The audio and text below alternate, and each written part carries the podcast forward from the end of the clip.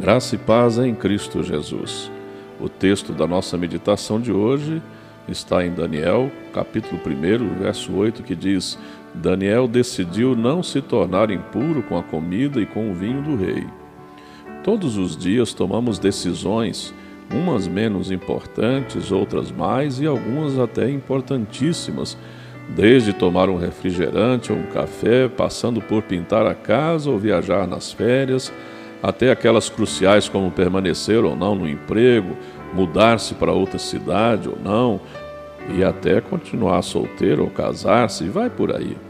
Daniel, de quem lemos hoje, decidiu arriscar um conflito com o rei da Babilônia, onde a nação de Israel estava cativa, por causa de uma dessas questões importantíssimas. Aliás, a mais importante de todas: preservar sua comunhão com Deus. Na Bíblia encontramos ainda outros exemplos de pessoas que tomaram decisões em torno disso, às vezes afetando não só suas vidas, como até o curso da história da humanidade. Abraão, por exemplo, decidiu obedecer a Deus e tornou-se o pai da fé e fundador de uma nação, Israel. Ruth decidiu seguir a sua sogra Noemi e integrar-se no povo de Deus, vindo a ser uma das ancestrais do Senhor Jesus Cristo. O cobrador de impostos, Zaqueu, ao encontrar-se com o Senhor Jesus Cristo, mudou de vida, trocou a ganância pela generosidade e restituiu amplamente o que havia obtido desonestamente. O carcereiro da cidade de Filipos quis saber o que fazer para ser salvo, ou seja, recuperar a comunhão com Deus tão valiosa para Daniel e os outros que citamos.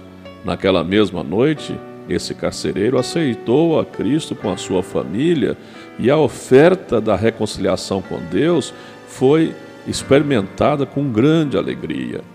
Diante de tudo isso, dentre todas as suas outras decisões, será que você já tomou esta última de receber Jesus Cristo na sua vida como seu Salvador e Senhor? A quem fizer isso, o Senhor Jesus Cristo diz: Quem ouve a minha palavra e crê naquele que me enviou, tem a vida eterna e não será condenado, mas já passou da morte para a vida. Isso está no Evangelho de João, no capítulo 5, verso 24. Depois você pode enriquecer sua nova vida com decisões como as de Daniel, Abraão, Ruth e Zaqueu. De todas as decisões, nenhuma é mais importante que ganhar a vida eterna e cultivá-la. Pense nisso. Vamos orar.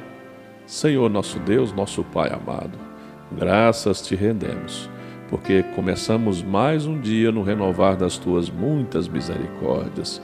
Louvado seja o Senhor por isso. Deus, o teu evangelho está aberto e exposto. Que os corações daqueles que nos ouvem nesse dia tornem-se sensíveis a este evangelho, às boas novas de salvação em Cristo Jesus. É no nome dele que eu oro. Amém. Eu sou o pastor Wilton Cordeiro da Silva, da Igreja Presbiteriana de Itumbiara, Goiás, localizada na Avenida Afonso Pena 560. Um grande abraço, Deus abençoe o seu dia.